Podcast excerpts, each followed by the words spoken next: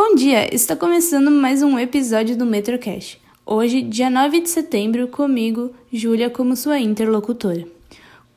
Como todos sabem, no último sábado era comemorado o Dia da Independência.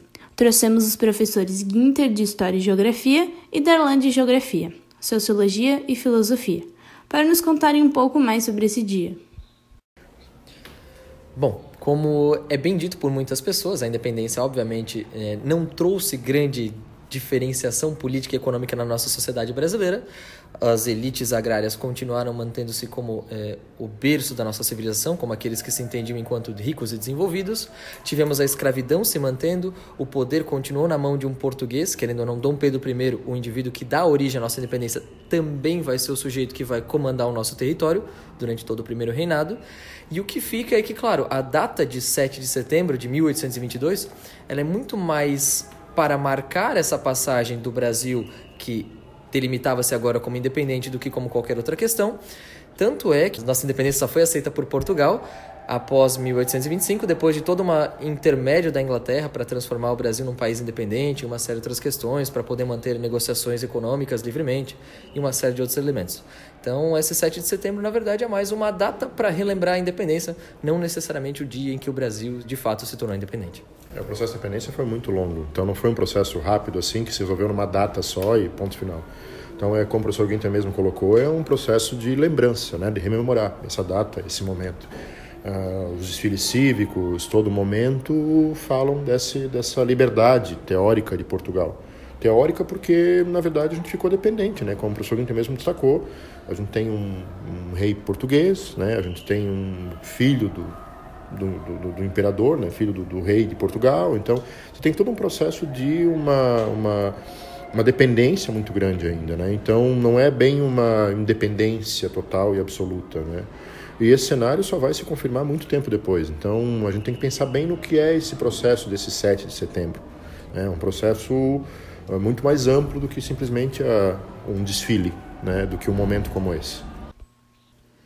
Essa semana começam as bimestrais e semana que vem haverá os simulados. Então viemos com várias dicas para os estudos. A alimentação e o sono adequados são questões muito importantes. Para os simulados, uma boa é trazer um lanche leve e uma garrafa de água. Faça resumos e comece a estudar com uma semana de antecedência. As atividades e exercícios do livro e caderno de atividades ajudam muito na memorização. A vantagem da antecedência é ter um bom tempo de estudos, que podem ser bem divididos e ter intervalos para evitar o cansaço, além de várias aulas para esclarecer suas dúvidas com os professores. A leitura é muito importante, mesmo que não necessariamente para os estudos. Ajuda no aumento do vocabulário, velocidade de leitura, escrita e facilita muito o seu entendimento na hora da prova. Aqui, principalmente para a questão do simulado, trouxemos os professores Pitzer de matemática e Carol de português para dar suas próprias dicas. Bem, a, ao meu ponto de vista, o principal também é que o aluno ele já venha se preparando desde o primeiro bimestre, porque ele sabe que esse simulado ele é construtivo, ou seja, pega o assunto do primeiro, segundo e terceiro bimestre. Então, uma grande dica é rever todos esses conteúdos, porque a gente acaba esquecendo, né? É natural isso, e que esse preparo do estudo que a gente tem que ter é, é fundamental para a realização da prova. É, uma outra, um ponto forte que a gente tem é o tempo de prova, né? A gente tem um tempo bem grande para fazer essas provas e logo deve ser realizado com bastante calma, com bastante paciência. É, no caso das questões de matemática, quando a gente não sabe alguma alternativa, a gente pode acabar testando pelo menos as possibilidades, refutando talvez algumas alternativas que não fazem sentido nenhum, que a gente acaba descartando então elas e melhorando a chance então de conseguir acertar. E uma última dica que eu poderia dar né, a respeito da, das avaliações da, da, do simulado é que, como vocês já fizeram prim, o primeiro simulado, o segundo e agora vão fazer o terceiro, fora aqueles que já fizeram também o ano passado, é que vocês já, já sabem mais ou menos como é que é o, a, o estilo dessas perguntas. Então, pensando no estilo da pergunta que às vezes não é tão agressivo na parte conceitual, mas sim requer um monte de. É, ele trata com bastante enunciados maiores, com bastante informação. Então, prestar bastante atenção nesses enunciados para assim conseguir aplicar o conceito, é, no caso da matemática, e conseguir realizar então a prova com sucesso. Oi, pessoal, eu vou passar algumas dicas para vocês é, para facilitar a interpretação das questões do simulado que logo vem aí. É, quando a gente faz a leitura de uma questão longa, é, existem alguns truques que a gente pode utilizar para facilitar o entendimento e também agilizar a resolução das questões todo texto, independente da, da disciplina né, a que ele corresponda, seja de geografia, história, português, até né, nas ciências exatas, é, ele tem uma intenção. Então, o, o, ideal é você primeiro fazer a primeira leitura do texto para identificar a intenção que esse texto tem, o que, que ele pretende, e tentar retirar a ideia central desse texto.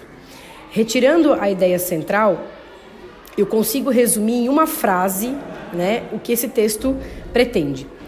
É, o conselho, né, a dica que eu deixo é, para os meus alunos é que antes de ler uh, o texto presente na questão, leia o enunciado da questão, para primeiro identificar o que, que a questão está pedindo, para ir passar para a leitura do texto, e aí você já identifica né, o, que o, o que a questão te pede e faz as, as devidas marcações no texto.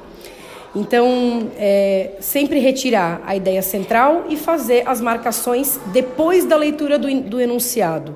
Né? Lendo o enunciado, eu vou saber aquilo que a questão pretende e já consigo fazer uma leitura do texto mais intencional.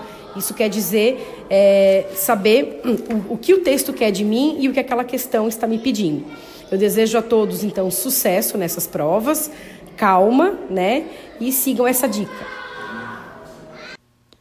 Para finalizar, a pedido do professor Nunes, de empreendedorismo, vamos falar um pouco dessa matéria abordada no ensino médio e o projeto que está sendo feito no segundo ano do ensino médio.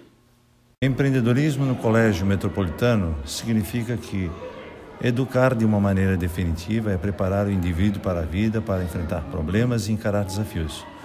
Vem colaborar para a aplicação de metodologias diferenciadas que tirem o professor o foco único como transmissor do conhecimento e o tornem um orientador deste. O principal papel da nossa escola frente a essas novas tendências está em utilizá-las para desenvolver habilidades e na forma como o aluno deve se portar diante do seu futuro nesse universo do trabalho. De maneira geral, o uso de projetos empreendedores e inovações pedagógicas, que é a nossa proposta, nos últimos anos vem contribuindo para um real, uma real construção do conhecimento, respeitando o aluno e visando seu desenvolvimento não apenas intelectual, mas também como pessoa. A sala foi dividida em grupos que montaram suas próprias empresas e vendem os produtos escolhidos. Um representante de cada grupo está conosco para falar um pouco da ideia e fazer sua própria propaganda. O nome da nossa empresa é Reptile. A gente teve a ideia de criar um produto que é, são as camisetas tie-dye. A gente decidiu isso porque é uma ideia que é não é tão difícil de se fazer, é prático e é uma coisa que vende bastante porque as pessoas gostam muito e é algo que está muito em alta agora. E as camisetas elas estão sendo produzidas por toda a nossa equipe, elas custa 25 reais cada uma e o nosso planejamento é de tentar vender uma certa quantidade até o final do ano. Somos da empresa Cagevil. Essa empresa foi fundada com a união de amigos e pessoas que temos mais afinidade dentro da sala de aula, com o intuito de vender bonés personalizados, com um ótimo custo-benefício e de alta qualidade. Tá em bonés com 20 reais até 25 reais.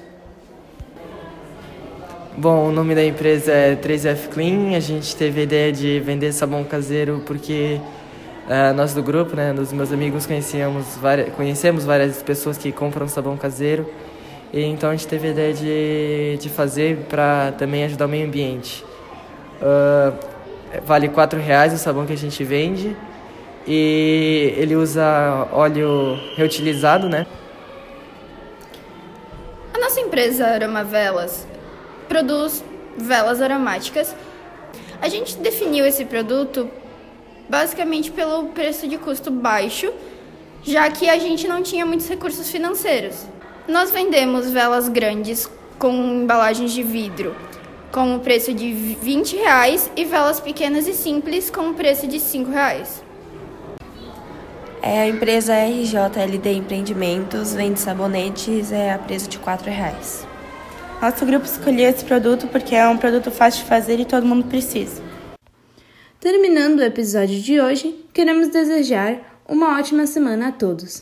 Para dúvidas, sugestões ou reclamações, contate o grupo na sala do segundo ano do ensino médio ou pelo e-mail metrocast.colégio.gmail.com Grupo Metrocast Colégio Metropolitano, Indaial, Santa Catarina.